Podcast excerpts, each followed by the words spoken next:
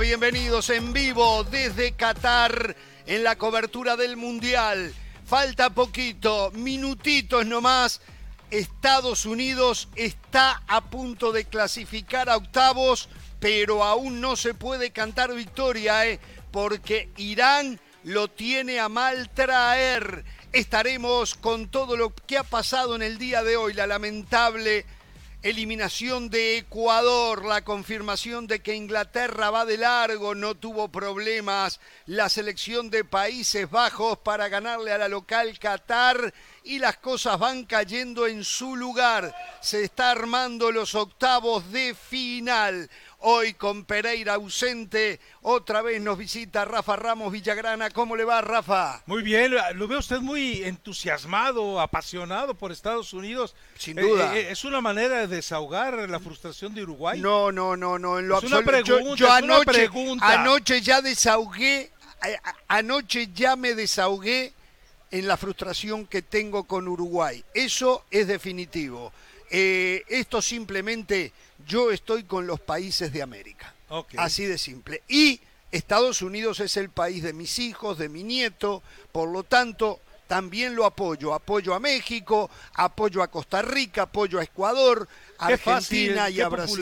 No, no, no, Sí, no. eso Yo hincha soy solamente de Uruguay. Mi Ah. piel no la toca ningún otro color que no sea la celeste. Ah. Pero después, fuera de eso, definitivamente, definitivamente. Bueno, eh, la verdad, Rafa, qué día para José del Valle, Rafa. Ahora, ¿por qué? ¿Por qué? ¿Por qué? No, no, no, pobrecito. Va- vamos a no pegarle en el piso, vamos a no hacer leña de la No, no, de eso se trata. O Mira, sea, si ya está ahí tirado, Mire, mire, mire. píselo. Mire, pobrecito, eh, él había asegurado en este programa, pero con una contundencia absoluta, ¿eh?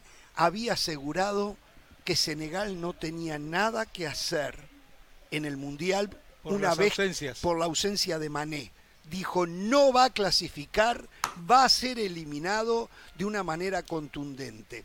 Y lo más lindo es que él hoy tenía, y se- todavía se va a deleitar igual, ¿eh? que un sudamericano quedó eliminado. Seguramente va a querer pasar factura, pero quedó eliminado con la selección que él había dicho que iba a quedar eliminada.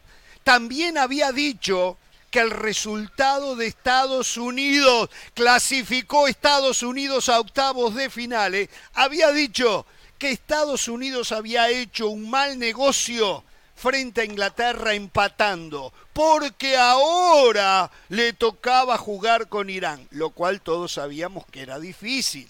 Pero le decíamos, Pereira y yo y Carolina, le decíamos, bueno, tiene que ganar un partido. No, Carolina no. ¿Eh? No, yo no, yo no. Tiene que Yo ganar no, un partido. no. Bueno, Estados Unidos ganó el partido que necesita. La verdad que un día terrible del Valle, lo lamento muchísimo. eh, son de esos días que seguramente si usted pudiese, eh, decía, no voy al aire. Pero acá está y lo felicito igual, ¿eh? Lo felicito, le pone el pecho a las balas.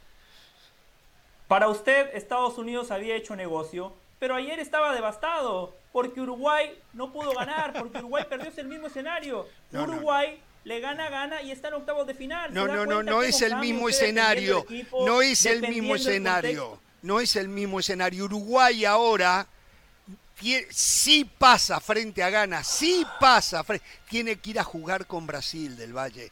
Estados Unidos va a jugar No, no, no, no, con no, no, Países no, no la Bajos. cambie, no, no, no, no no, no, todo, para todo No le digo, no cambie. tiene nada que ver, nada No, que no la ver. cambie. Una cosa, Pero, usted pero yo, no, pero ensucia yo no la lo cancha. interrumpí, ya me tiró como cuatro palitos, ahora déjeme hablar a mí. Hable, baje la hable, pelota un poquito. hable, hable. Baje la pelota un Qué, poquito. qué pena me da por A ver, usted, qué pena, qué pena me da, qué pena.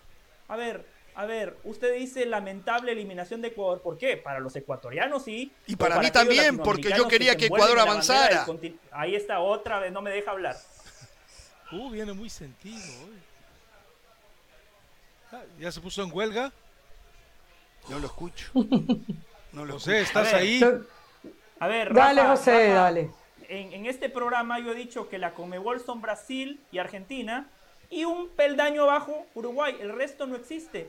Queda demostrado nuevamente. Lo que pasa que a la gente le molesta escuchar la verdad. Yo me imagino como Jorge, como Jorge ahora me quiere ensuciar la cancha cuando hace tres días aquí Jorge dijo. Ener Ah. Valencia es el mejor futbolista del mundial y Carolina de las Salas dijo Estupiñán, me imagino el luto, hoy perdieron a los dos mejores futbolistas de la Copa del Mundo según ellos. Es que es vergonzoso lo que dicen en este programa por envolverse gana- la bandera de la ganas Por favor, dejen los pompones, vengamos a analizar. Agárreme para que no lo interrumpa. Agárreme, Rafa, agárreme, Rafa. Porque quiero interrumpirlo. No puedo más, Rafa. No puedo soportar. Hágalo, Ya desahógese. terminé. No, no. Salude no. a Caro. No, no, no. ¿Cómo le va, Caro? ¿Cómo está? No, yo creo que es un día oportuno para, yo creo que es un día muy oportuno para aquellos que le quieren tirar a la Conmebol. Yo creo que no reconocer lo que ha hecho la selección de Ecuador es no reconocer el fútbol. Si a mí me dieran a escoger entre los dos equipos que han pasado a la próxima fase, yo te diría que Senegal y Ecuador jugaron mejor, porque recuerdo aquel partido que le costó una enormidad a Países Bajos en minuto 82 y es cuando a partir de ahí le, le marcan los dos goles a Senegal. El primero, minuto 82, y el segundo, cuando ya Senegal tuvo que dejar los espacios para marcar el gol. Si a mí me preguntan entre el partido entre Ecuador y Países Bajos, ¿quién mereció ganar ese partido? Claramente vamos a estar todos de acuerdo que fue la selección ecuatoriana Sin de duda, fútbol. Hay sin que duda. reconocer también, hay que reconocer también que hoy Ecuador no tuvo un buen planteamiento en, la- en el primer eh, en el primer tiempo. Hoy podríamos recordar, por ejemplo, si vamos a pasar factura, que José del Valle dijo que Senegal estaba eliminado porque era Mané y no existía más nadie. O sea, no existía dije. no existía No, no, existía no. ninguno de los jugadores que hoy estuvieron corriendo a la cancha. Senegal es un claro, eh, eh, o sea, claramente pasa a los octavos de final y lo hace de manera justa. Hoy entre Ecuador y Senegal pasó el mejor. Ahora, que Países Bajos esté muy por encima de Ecuador, no creo que sea así, sinceramente. Creo que le favoreció cerrar contra Qatar, por ejemplo, le favoreció que Ecuador lo perdonó en este segundo partido. Entonces irnos a eso de, de el resultado para decir que Ecuador no sirve, no Bueno, es pero, competitivo a ver, en la parece Pero yo se lo Claro. dije antes. Pero eso usted no Mundial. puede ser- sorprenderse, Caro, Caro. Bueno, pero- Caro, José pero- del pero- Valle pero- habla, pero- habla en Pero- relación pero- al pero resultado, no al fútbol. pero José del Valle... no tiene que- Eh, hoy- hoy Caro, que caro, caro, pero a esta altura ya usted tendría que haber aprendido. José, de, José del Valle, José del Valle dice que el Real Madrid fue el mejor de la Champions, pateó una sola vez al arco en la final, pero como el resultado fue uno, José del Valle, su análisis gira alrededor del resultado final. Ya, esto usted ya lo tiene, me- me- la verdad que, que me, me extraña sobremanera, señora. Bueno, pero mire, mire Jorge, si usted quiere analizar sensaciones, vaya mañana al aeropuerto No, internacional de Doha. no, no son sensaciones, es juego, es juego, ¿eh? es juego.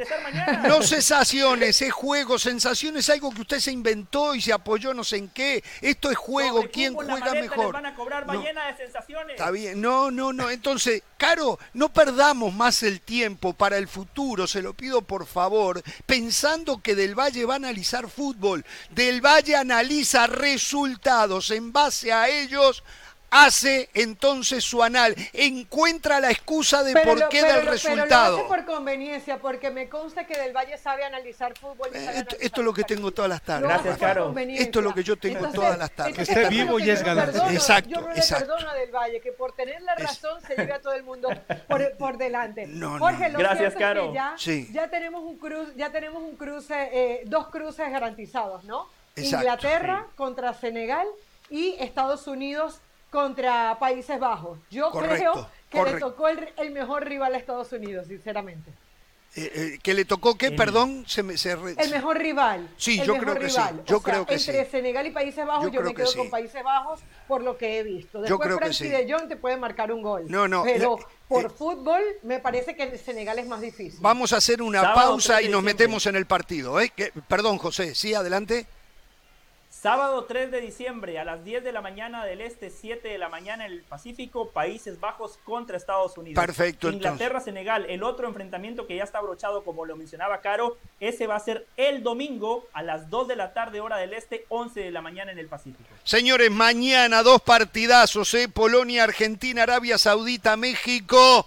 En un ratito los 11 del Tata Martino para enfrentar a los saudíes. ¿eh? También mañana juegan Australia, Dinamarca y Túnez, Francia. Vamos a la pausa y al volver, ¿por qué ganó Estados Unidos? No hablando del resultado, sino del juego. A ver, voy a hacer el esfuerzo para que Del Valle se meta. Volvemos. La editorial del día es traída a ustedes por State Farm. Como un buen vecino, State Farm está ahí. Reiteramos con gol de Pulisic, Estados Unidos le ganó por 1 a 0 a Irán, está en octavos de final, el sábado se va a enfrentar a la selección de Países Bajos. Alguien me dijo y no, no entendí que se puede decir Holanda. ¿Qué ah, no, poder puede. No, no, pero está mal. No, eh, a ver, es una decisión política y es una decisión muy eh, particular el haber determinado que de ahora en adelante se les llame Países Bajos en apego a lo que etimológicamente es el país.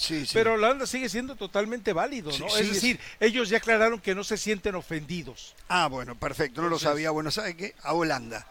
Estados Unidos va a enfrentarse a Holanda entonces el próximo sábado. A ver, Estados Unidos hoy jugó un primer tiempo casi espectacular. Siempre hay que tener en cuenta lo que hacía el rival también. Porque a veces es muy fácil decir qué bien que jugó y todo y no tomamos en cuenta al rival. El rival eh, fue, estaba equivocado en la cancha. Me llamó poderosamente la atención. No estaba en shock. Eh, no sintió que estaba en shock. Capaz que por estaba situaciones externas. Capaz, capaz que sí. Yo estoy seguro que situaciones pero, externas. Pero ¿sabes lo que a mí me llamó la atención? Que un técnico con la trayectoria y la experiencia de Carlos Queiroz no se daba cuenta que Estados Unidos derramaba pelotas por afuera, por los costados y no tapaba la subida de los laterales que salían al unísono. Estados Unidos tuvo el coraje de quedarse solamente con dos atrás porque Irán solo tenía uno. Jugaba con cuatro, cinco, uno Irán en el primer tiempo. Y Estados Unidos fue por derecha, fue por izquierda, se cansaron Robinson por la izquierda, eh, Serginho Des por la derecha, tuvieron fútbol interno, lo que no tienen es definición. Sargent demostró de nuevo que pivotea muy bien, que puede salir de, del área para dejar espacios que no es ocupado ni por Timo Tigüea con alguna excepción, Pulisic la ocupó en una vuelta y la mandó a guardar, pero Estados Unidos con un 9 de verdad sería un equipazo, reitero, siempre teniendo en consideración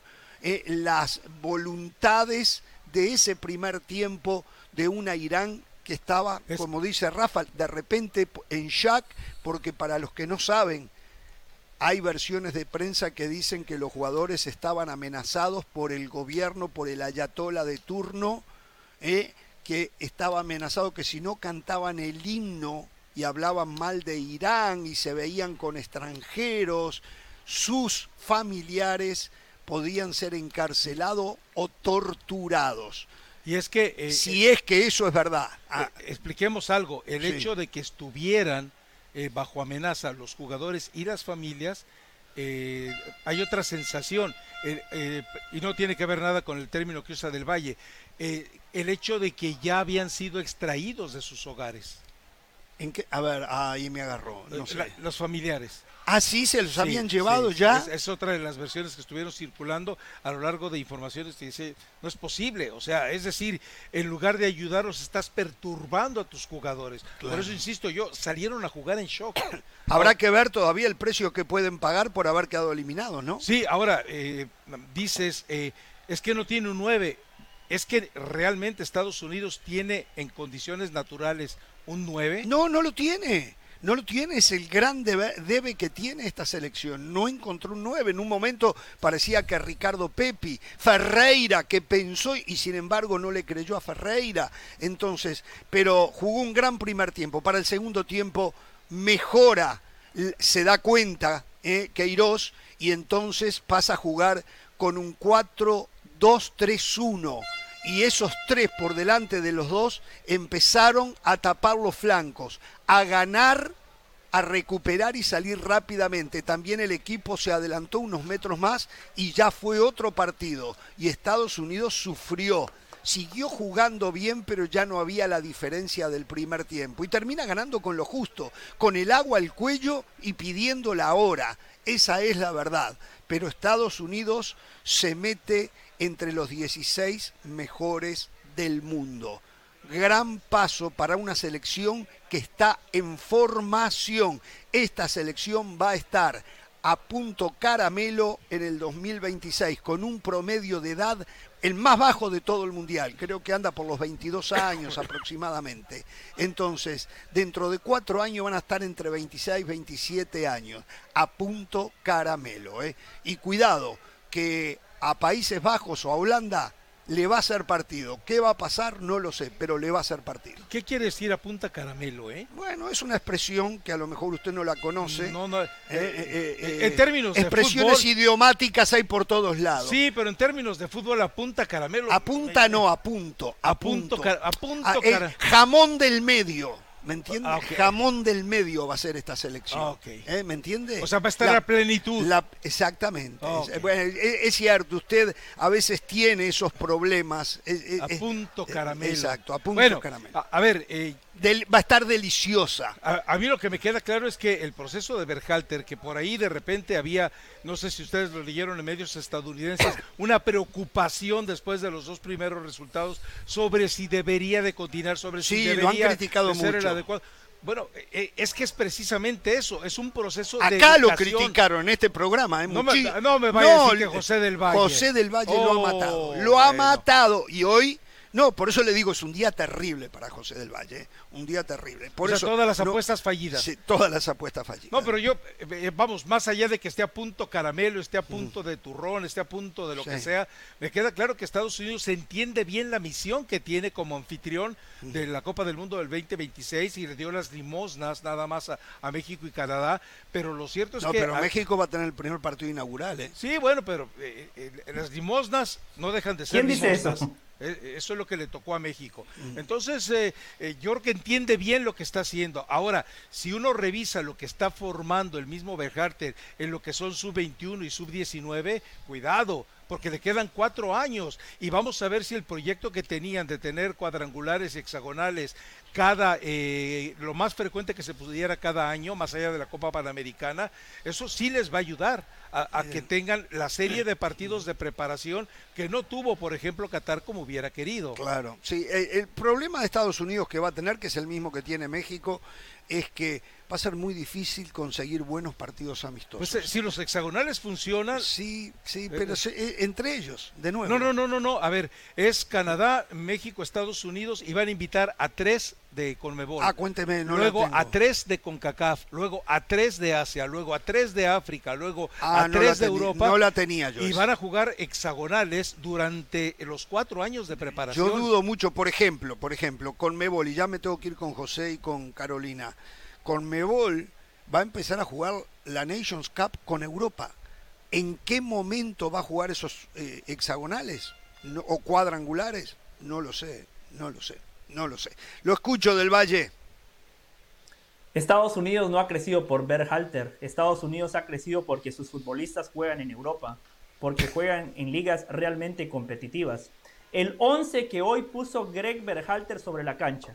Seis juegan en Inglaterra, dos juegan en Italia, uno en Francia, uno en Escocia y otro en España. Ninguno juega en una liga mediocre como la MLS, ninguno juega en ligas de medio pelo de América, como primera Qué medida. O sea, Segundo, eso aplicaría para gustó- Lionel Scaloni, para Diego Alonso, para Tite, para, digo, porque es lo mismo que pasa en otras elecciones. O sea, no le damos crédito a Tite, a Lionel Scaloni, a, a nadie le damos crédito. ¿Está bien? está Bueno, eh, si quiere hablar puntualmente de Berhalter, me Está gusta el plan A que ha exhibido. Cuando el equipo sale a proponer, a mí Estados Unidos me ha gustado. El primer tiempo le pasaron por encima a Gales, a Inglaterra lo neutralizaron proponiendo y hoy le pasaron por encima a Irán. Pero después, ¿qué pasa cuando estás en ventaja? ¿Cuál es tu plan B? ¿Cómo vas a cambiar? Y al igual que como lo hizo contra País de Gales, a diferencia que hoy pudo aguantar el resultado, pero desde el funcionamiento que usted tanto exige, a Estados Unidos en los últimos 35 minutos le inclinaron la cancha a su favor. Y ese análisis que usted hace de que yo soy resultadista, si esa pelota de Gados al minuto 64 terminaba en gol, si el cabezazo al minuto 93 terminaba en gol, su, su análisis futbolero, Jorge, hubiese sido totalmente distinto. Al final de cuentas, el análisis suyo, el de Rafa, el de Carolina, el mío y el de todos, está supeditado al resultado, No, no. porque es una Copa del Mundo. No. Aquí hay que ir a ganar. Estados Unidos supo aguantar. Partidazo de los dos laterales. Me encantó lo de Des y lo de Robinson. Y lo mejor de este equipo es la mitad de la cancha.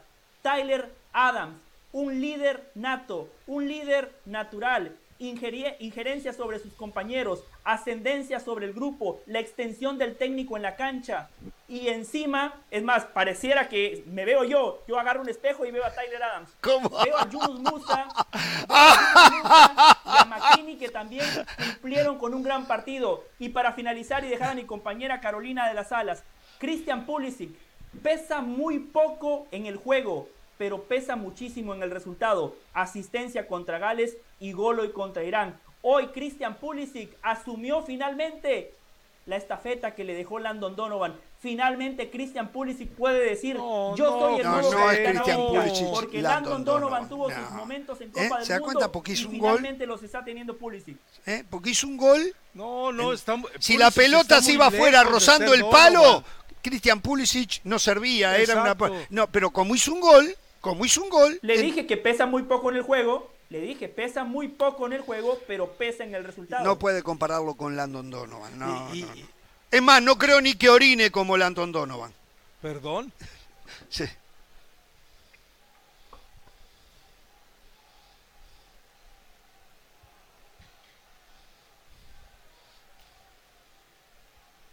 la versión de Inglaterra que se sigue afianzando hoy después de ese resultado, pero nos íbamos enterando de cosas que pasaban dentro de la selección de Queiroz. No es fácil estar en una Copa del Mundo y saber que tienes al gobierno en contra y que tienes a tu pueblo en contra, que nadie te quiere, porque algunos de- del- del pueblo iraní se quejaban que eh, no habían hecho lo suficiente que estuvieran en el Mundial de Fútbol y, el mismo, y la misma gente que estaba con el gobierno reclamaban que cantaran el himno, ¿no? Entonces yo creo que de alguna manera abstraerse de todo eso, la rueda de prensa ayer, tanto de Estados Unidos como de mm, Irán fue muy fuerte, hicieron preguntas completamente fuera del contexto futbolístico, tanto a Queiroz como Greg Berhalter, y yo creo que, bueno, abstraerse de todo eso para jugar fútbol, lo primero que hay que hacer es felicitar a los 22 que estuvieron y a los dos técnicos, ¿no? Porque Irán Sí. tampoco fue que lució perdida, o sea, Irán dentro de lo que pudo compitió, Juega quién bien, sabe Irán. dónde estaba su mente. Juegan, juegan bien al fútbol los iraníes. Juega- fue, fue, Sí. fue una versión completamente diferente a la del primer partido que pensábamos que era un desastre y luego fuimos entendiendo cómo. Dos, Estados Unidos, eh, compañeros, yo creo que hoy mostró una jerarquía importante. Es- Estados Unidos salió el primer tiempo a ganar el partido. Fíjense lo que le pasó a Ecuador. Con todo y los halagos que le hemos dado a Ecuador, a Ecuador le faltó jerarquía. Después para hablamos de Ecuador, ¿eh? Después hablamos de Ecuador, ¿eh? Después tiempo. hablamos de Ecuador. Pero, pero, pero, pero si comparamos, Jorge, en las, en las circunstancias en las que estaba, Estados Unidos necesitaba salir a ganar el partido y salió a ganar el partido independientemente de las deficiencias que tenía Irán y que ustedes han, han puntualizado. Y el, el- el punto número tres que le quería responder a, a Del Valle.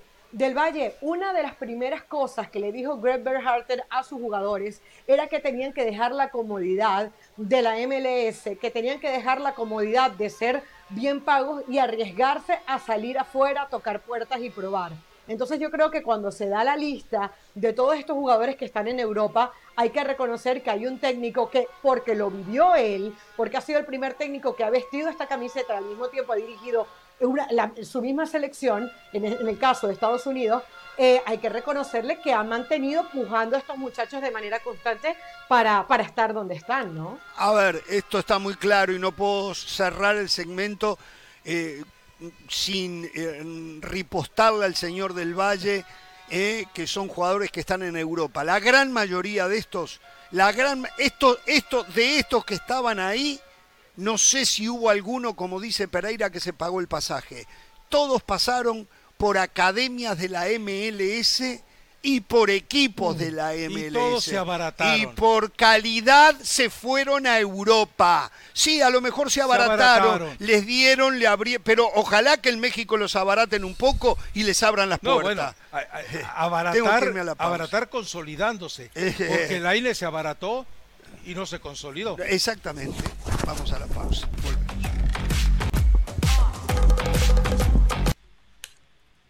Más allá del juego hay algo en lo que todos vamos a coincidir. A todos nos gusta ganar. Por eso tienes que conocer los precios sorprendentemente bajos de seguro de auto de State Farm. Contacta a un agente llamando al 1-800 State Farm. Como un buen vecino, State Farm está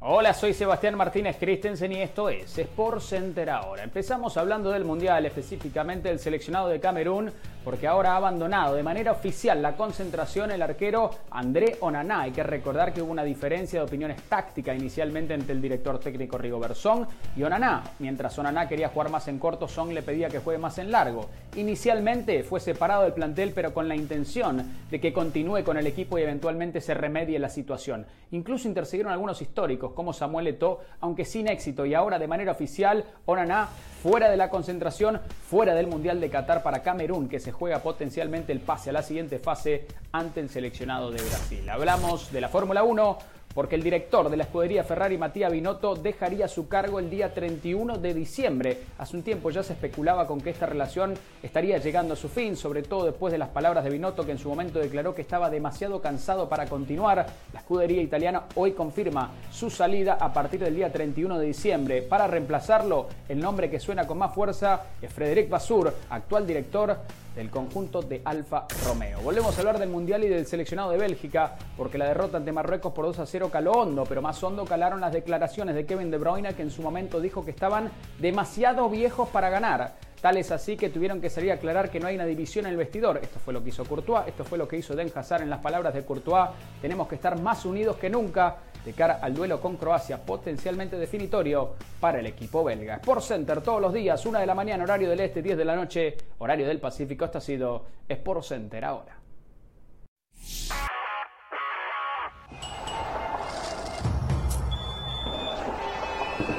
Bien, continuamos en Jorge Ramos y su banda y un saludo hasta Curitiba, Brasil, en Paraná, a um, Hiero Luis. Un abrazo grande. ¿Se habla portugués o finge que habla portugués? ¿Qué voy a hablar? El que viene acá cuenta que habla portugués, yo le entiendo todo, por lo tanto no habla portugués, porque yo no entiendo portugués, es Pereira. Ah, dice que habla portugués. Sí, sí, Pereira habla así como nosotros. Si no puede ni hablar de fútbol. Señoras y señores, una cosa. Eh, Ecuador. Ecuador perdió, fue mejor Senegal y en el trámite del partido Senegal hizo todos los méritos para ganar. Pero tengo que decir algo. A mí me hubiese gustado que Senegal hubiese ganado sin dudas arbitrales. Y aunque es argumentable el penal que le cobraron, para mí, cuando hay algo tanto en juego, no se puede cobrar un penal de esos. Para mí no fue. Entiendo que haya gente que lo discuta y que diga que sí fue yo creo que de nuevo algún día el sentido común va a tener que primar. Hoy hincapié va bien enviado en carrera, es cierto, pero va hombro con hombro, hombro con hombro. Es más, se empujan eh, eh, entre los dos, caen los dos para los costados. Yo no hubiese cobrado ese penal. Entiendo, y seguramente del Valle, que siempre le encanta cobrar penales, debe entender que sí fue penal, ¿no? Me imagino yo. Ojalá que esté equivocado yo, pero seguramente. Esto nos confirma que vivíamos mejor sin el bar. Oh, Totalmente. Pero vivíamos mejor. Pero muchísimo mejor. Porque el fútbol era fluido, porque no había que perder nueve minutos, diez minutos en una consulta, porque no teníamos que caer en tecnicismos de la ignorancia y de la falta de criterio del arbitraje, porque no estaba sometido a caprichos, ni a sospechas, ni dudas, ni a... no, sé qué está pasando, pero estamos de acuerdo en un montón de Eso cosas. me preocupa. Se está empezando a hacer aburrido el programa. Eso me preocupa mucho. Pero, pero estoy de acuerdo. yo sé qué está pasando. Sí. ¿Qué está pasando? No han hablado de México. que, Rafa Ramos arruga. Eh, me cambiaron al Rafa Ramos. Claro, ahora entiendo por qué viene, porque a Jorge le encanta que lo vengan a alcahuetear y bueno, Rafa... No, no, a mí no me encanta que me... Si a mí me encantaran que me alcahueteara, usted ya no estaba acá. Que muchas veces lo pienso. Quiero que sepa que muchas veces que usted y Pereira muchas veces pienso, ¿qué hacen acá? El llevándome rating, la ¿verdad? El precio del rating del Valle. Pero Jorge Rafa, Jorge Rafa, si el comentario suyo es de manera global sobre el bar, perfecto, lo podemos discutir. Pero esta jugada puntual, en serio se los digo, ustedes está. son dos personas que yo respeto. Entre los dos podemos sumar 200 años viendo fútbol. Ah, es que yo ver, no hablo de la jugada, Ahí eh, José del. Valle. Yo hablo del VAR.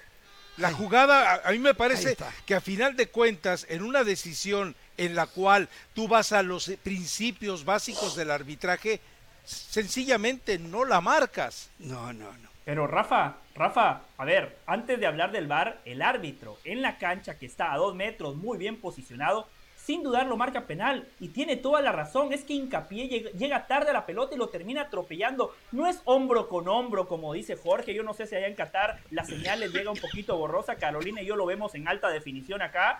Y penal clarísimo. Hay jugadas puntuales donde podemos debatir. Esta, honestamente, ni siquiera da para debatir, compañeros. Está bien. A ver, a ver, yo, yo, yo sí les quiero dar la razón en algo. Sí. Eh, eh, en un principio yo hasta interpretaba falta ofensiva, porque, porque se, ve, eh, eh, se ve como que el jugador de Senegal se pone sobre el cuerpo de Hincapié, pero luego viendo la jugada se aprecia perfectamente lo que dice Del Valle, Hincapié llega tarde. Y creo que aquí el, el tema estuvo en que el principal del partido, que se supone que está cerca, decreta, no duda en que es penalti. Ahora sí me parece lamentable algo. Fíjense que Ecuador tuvo jugadas polémicas en todos sus partidos que tuvieron que ver con el VAR. En el primero ante Qatar, Ah, que ya exacto, recordamos, en el exacto. segundo ante Países Bajos, y esto. Y eso siempre te deja cierta sensación de que algo no sucedió bien. Pero coincidiremos todos. Atrévase que a decirlo, Senegal pues. Definitivamente fue mejor. Caro, Caro, Portugal, Portugal ya lleva en tres partidos dos penales inexistentes, Carol. Dos penales inexistentes. En, do- en tres partidos, ¿eh? Dos pe- Eso es el VAR hoy en día.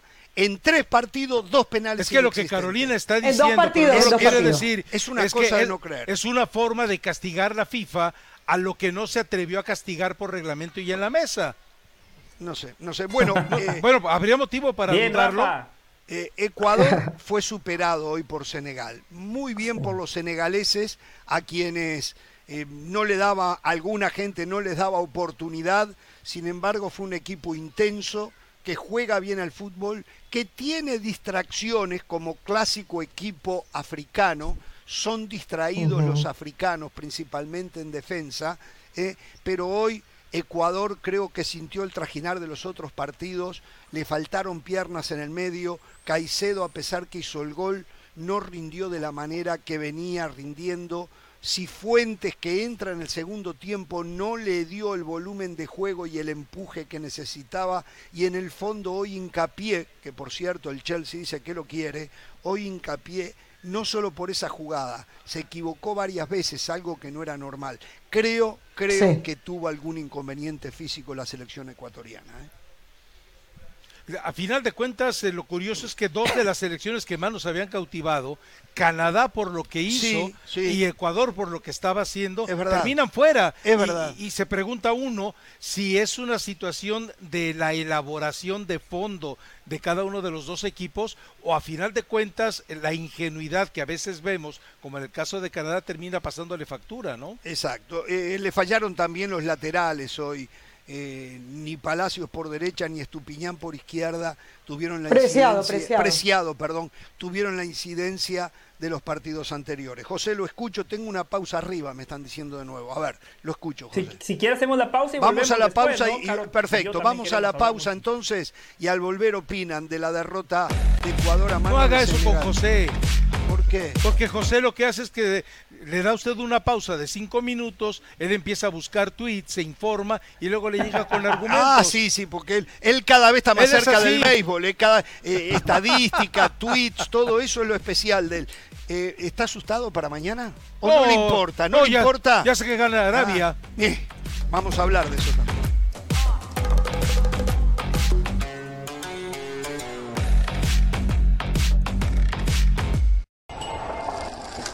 Vamos a hacerlo. Es presentado por The Home Depot. Haces más, logras más. Qué cruel que es el fútbol y más en un mundial, ¿no? Donde no hay tiempo de recuperarse. La muy buena impresión en base a resultados que había dejado Ecuador con un empate y una victoria y hoy queda afuera en la primera derrota que tiene y no hay oportunidad de recuperarse. Es cruel, estos torneos son crueles. Bueno, lo escucho José, la escucho Carolina. Sí. Rafa, ya revisé Twitter, Instagram, Google, eso se llama preparación. Rafa, Hasta Tinder revisaste. Cuando quiera le doy la bienvenida al club. Eh, a Ecuador le pesó muchísimo la ausencia de Méndez. Para mí había sido el mejor futbolista de Ecuador en lo que va de la Copa del Mundo Claro, la gente se queda con los goles porque seguramente nada más ven el resumen en Sport Center. La gente se queda con las corridas de Estupiñán, pero lo de Méndez en el primer partido, 97% de acierto en el pase. Ayuda constante para Caicedo en la mitad de la ¿Estaba lesionado? apoyos ofensivos y defensivos. Por la acumulación de tarjetas hoy no pudo estar y eso le pesó ah, muchísimo a Ecuador. Habiendo dicho eso, ¿cómo Jorge? No, no, le preguntaba si estaba lesionado. Yo no tenía información de por qué no estuvo. Acumulación de tarjetas. Acumulación de tarjetas. En, los dos partidos. Amarilla en los dos partidos. Hoy quedó demostrado por qué Gustavo Alfaro es un técnico para equipos chicos y hoy quedó demostrado por qué Ecuador es una selección chica de Sudamérica. Gustavo Alfaro le ganó a Qatar. Hoy podemos asegurar que es la peor anfitriona en la historia de los mundiales la única selección que ha organizado una Copa del Mundo que ha perdido sus tres partidos. A esa pobre Qatar, Ecuador le ganó muy bien, ¿eh? Ecuador le ganó muy bien. Después, como típico equipo chico, su mejor partido lo hicieron contra Países Bajos, a priori el candidato a ganar el grupo.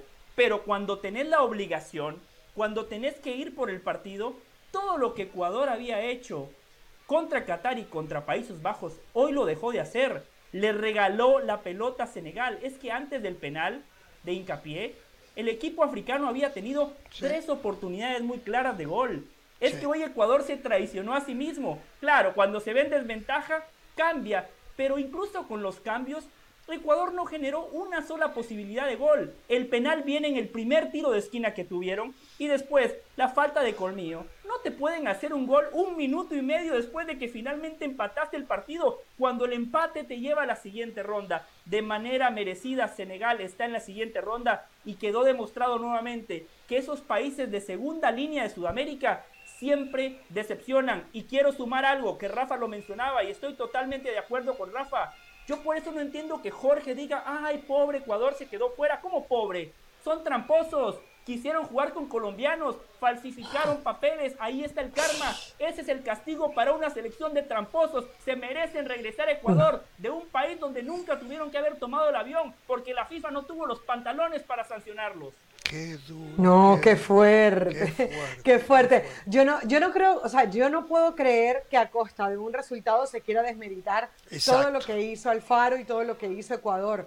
Eh, recuerdo las palabras de José del Valle hablando bien de Ecuador cuando le saca el 1-0, por ejemplo, a Argentina eh, en aquel partido en donde Messi logra meter un gol y por eso se queda con los tres puntos. Recuerdo que este fue el Ecuador que le ganó Uruguay cuatro goles por dos. Recuerdo que este fue el Ecuador que le ganó por seis goles a la selección de Colombia. Aquí hay jugadores que hace dos años, prácticamente... Aquí, aquí, aquí pasa, bueno, porque haya pasado hace dos años no quiere decir que, que, que, esa, que esa realidad se borra, que es mentira. Quiere decir que no se puede, quiere, quiere decir que no se puede. al contrario, aquí Ecuador ha hecho mucho más de lo que se esperaba. Nos hablaba el otro día nuestro compañero José Daniel, tu, tu tocayo, que lo, lo importante que ha hecho Independiente del Valle, que es un equipo que ha sabido brillar en Copa Suramericana y tener una base.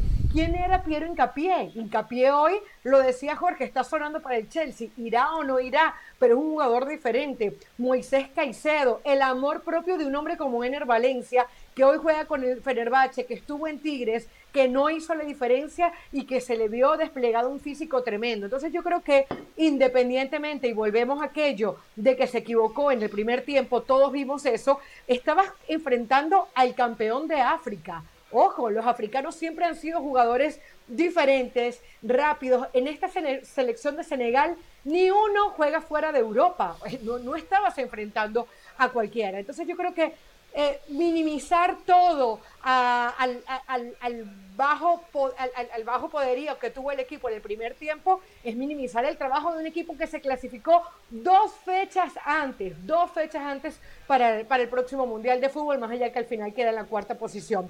Yo creo que al Faro hay que darle continuidad Alfaro, independientemente de lo que haya sucedido, hay que darle continuidad. De acuerdo. Porque además, a diferencia de otros equipos, Ecuador no sale a encerrarse atrás. Ecuador es un equipo atrevido, rápido, que yo creo que con más experiencia puede llegar a hacer más diferencia.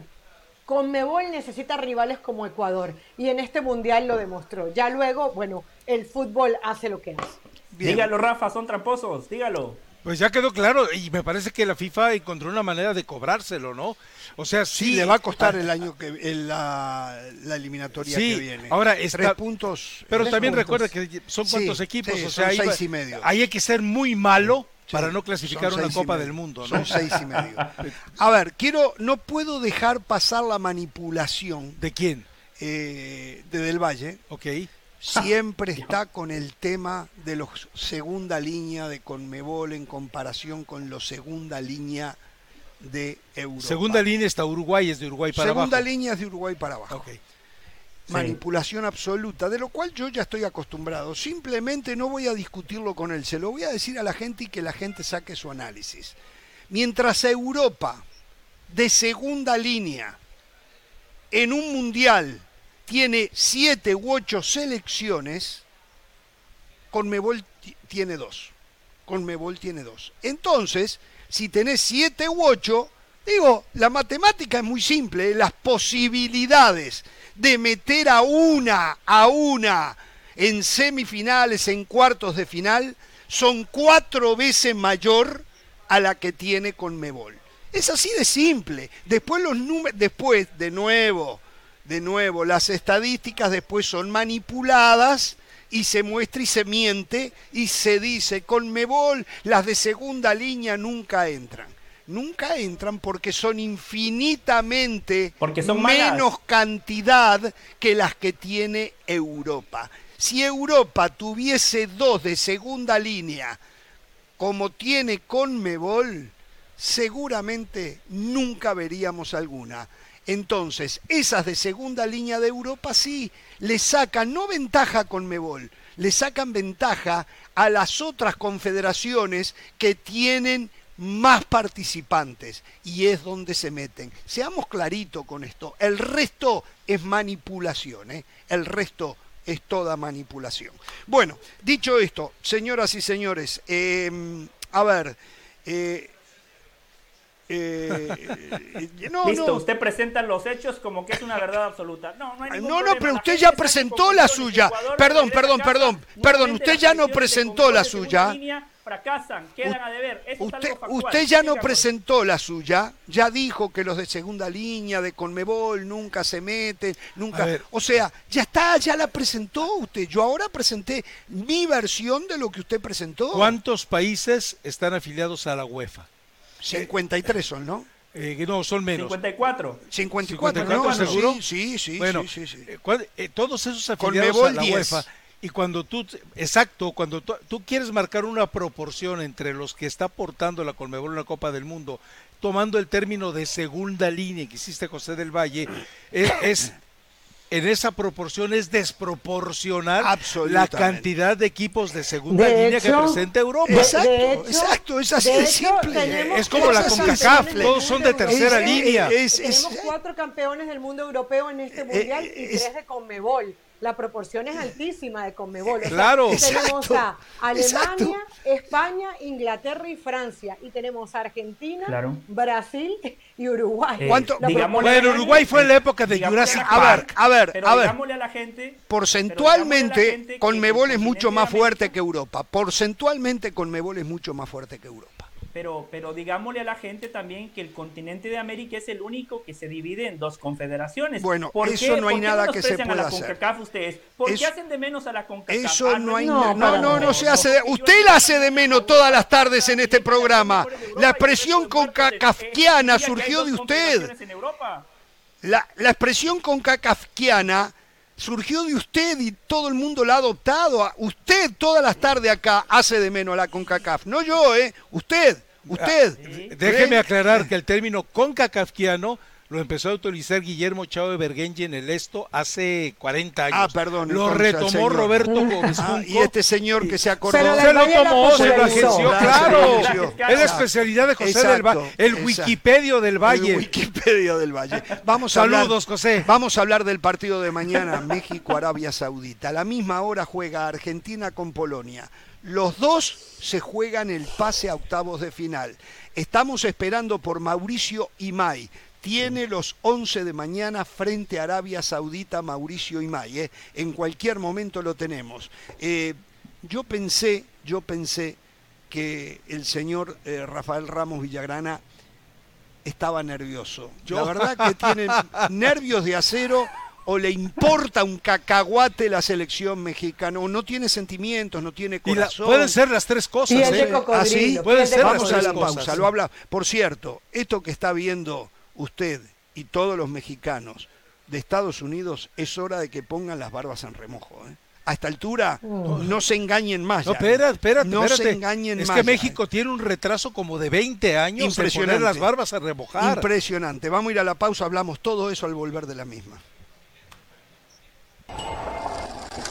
Vamos a hacerlo. Es presentado por The Home Depot. Haces más, logras más.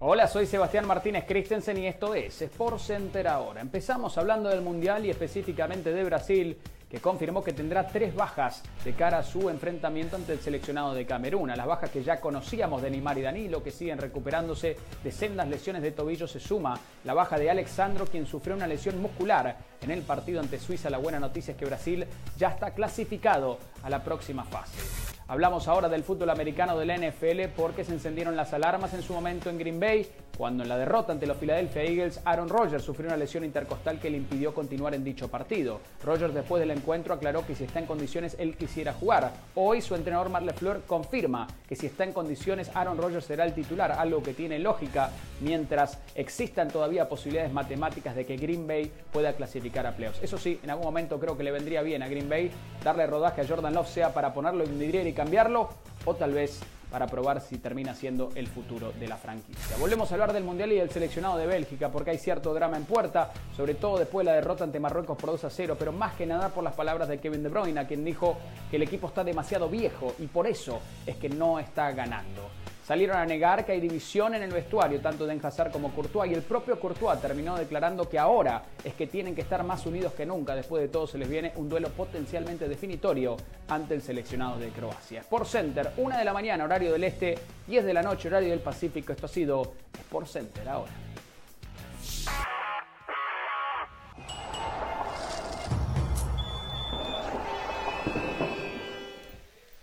Muy bien, continuamos en Jorge Ramos y su banda. Un par de noticias.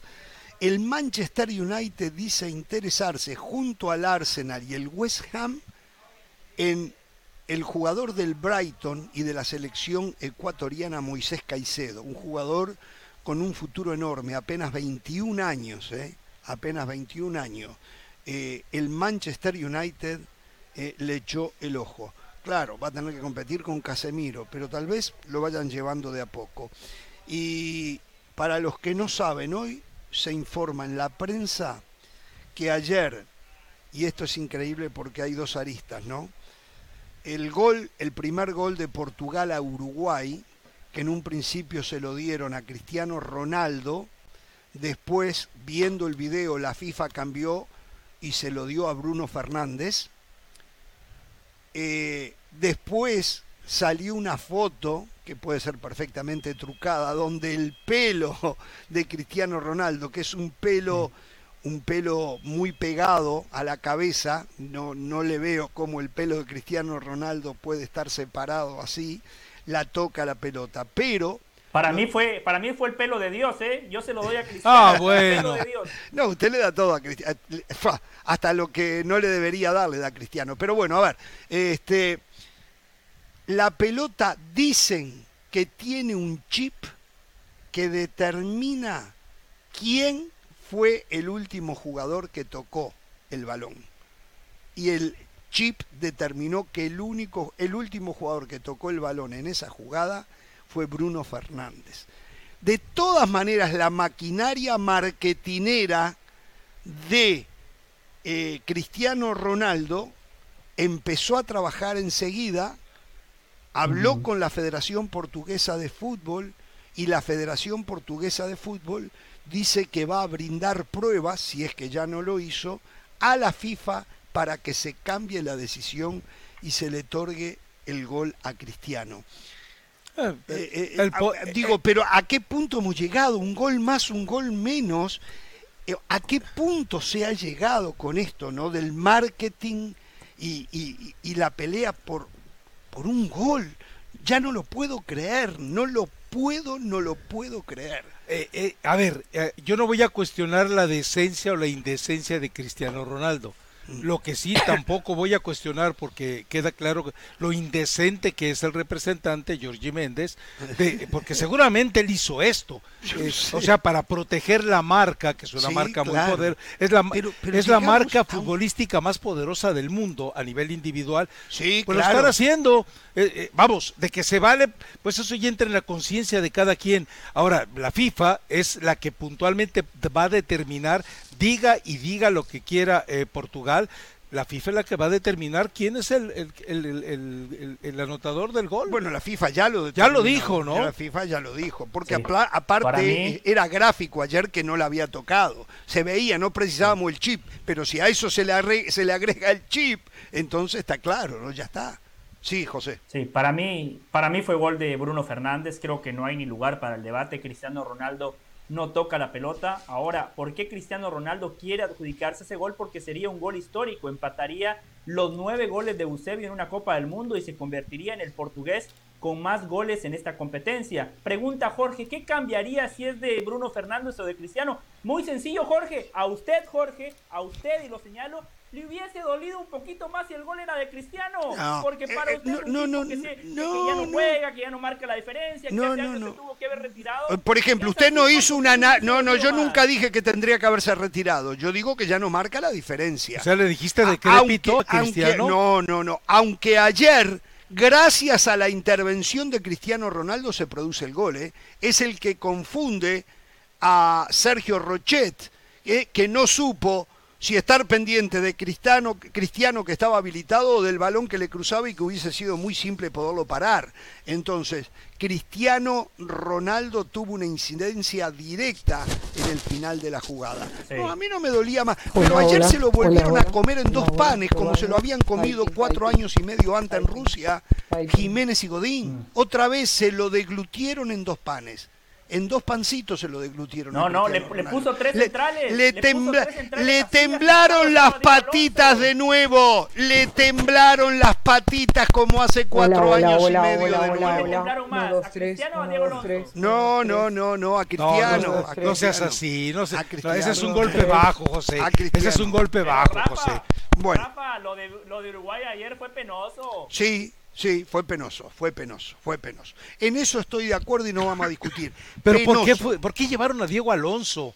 Bueno, porque, a ver, eso habría que preguntarse en un principio por qué lo llevaron, porque tal vez era la única opción más viable, porque quisieron a Guillermo Almada y Almada dijo que por cuatro años, por cuatro partidos, él no iba a ir y el ejecutivo, los directivos no estaban dispuestos a comprometerse por más tiempo. Es que Diego Alonso es una mentira, hombre. Bueno, no, yo no diría eso, pero, pero, aparte después, Diego Alonso. Estamos dirige recuperando a Rafa Uruguay, de a poco. Dijo, eh, dirige a Uruguay en los últimos cuatro partidos de la eliminatoria y lo cambió, hizo un giro de 180 grados. Yo te pregunto algo, ¿no Eh, fueron pero los hoy jugadores? volvió a ser el mismo Uruguay de Exacto. la época Tavares. Los jugadores se rebelaron y jugaron a lo que saben, a lo que quieren, a lo que pueden y a lo que deben. Y por eso ellos clasificaron a Uruguay. Bueno, eso no Diego consta- Alonso. No me consta a mí. Lo que Diego Alonso dijo, vamos a ganar el, campeón, el campeonato. Con la postura de ayer, No. con la postura de ayer, nos mintió a todos. Nos mintió a todos. es que era Pero- una mentira desde Pachuca, desde Monterrey No, y el no, Inter equipo Miami, hombre. Sí, en el pero el Inter Miami no tenía equipo, es un desastre. Hasta el día de hoy es un desastre. Ha mejorado apenas un poquitito así. A ver, señores, mañana, mañana México, Arabia Saudita. Se juega la vida México se juega la vida. No tiene otra que ganarle a los árabes. Va a ser sumamente complicado porque desde lo estrictamente futbolístico, que es como a mí me gusta analizar, yo vi mejor a Arabia Saudita que a México. Obligado el segundo partido porque el rival era Argentina y, y, sigo defendiendo la postura del Tata frente a Argentina. La voy a seguir defendiendo pero ya en el primer partido con Polonia dejó un sinfín de dudas. México va a tener que superar por mucho lo que hizo con Polonia si quiere ganarle mañana a Arabia Saudita. Tiene que poner un equipo con mayor inclinación ofensiva ¿eh? y tienen que aparecer los jugadores. Los jugadores tienen que hacer su cuota aparte también, ¿no? Los jugadores tienen que hacer su cuota aparte. A ver, eh, yo creo que lo que vimos de Arabia Saudita en el segundo tiempo, por ejemplo, en el partido contra Argentina, México nunca ha tenido ese nivel en esta Copa del Mundo. De acuerdo. Lo que vimos de Arabia contra Polonia en el intento de reaccionar y momentos del primer tiempo, no se lo hemos visto a México en este en esta Copa del Mundo. A pesar de la derrota. Podemos elogiar a México por ese muy buen primer tiempo ante Argentina bajo el principio de no ganar pero tampoco perder de acuerdo, estamos en eso. Pero también esto ya dejó, ya generó al interior del equipo, de la selección, eh, una serie de reacciones de los jugadores. No sé si ya lo, ah, lo platicaron, se los platicó Mauricio, pero eh, resulta Usted que. tiene información, ¿eh? Cuéntela, Rafa. Sí, resulta que. Imay ayer, le, ayer a Imay le preguntamos y dijo que sí, no. sé que, a Imay, le preguntaron sobre si era cierta la reacción de Ochoa y la reacción de. Y, él dijo, que, no. La diferencia es que Imay no tiene acceso a esa zona donde la gente que transmite con derechos sí tiene acceso. Si Mauricio Imay quiere entrar a la zona donde salen los jugadores directamente a la zona mixta, él no tiene acceso. La gente que vinculó esa información, que dice que Ochoa dijo es que él es un... Pendejo. Eh, Ok, a, Martino y la otra de Edson Álvarez, no me preguntes a mí, pregúntale por qué no jugué. Entonces, ese, ese tipo de referencias puntuales, el que, el que eh, Mauricio no tuviera acceso a ellas no quiere decir que no hayan ocurrido. Ahora, hoy guardado, por ejemplo, dice, no sé quién inventó que yo estaba lesionado. Y el Tata tiene que aceptar después en conferencia de prensa que lo inventó. El Tata se equivocó. Perdón, no sé si lo dijo el Tata, pero se habló que Guardado ya está fuera del Mundial si México avanza igual. ¿No, ¿No es así? No, no, no, Guardado, dijo, Guardado dijo que no. Guardado dijo hoy, tuve un golpe, mm. eh, no podía, pero hoy estoy entrenando al parejo de mis compañeros. Ah. Mañana yo puedo jugar.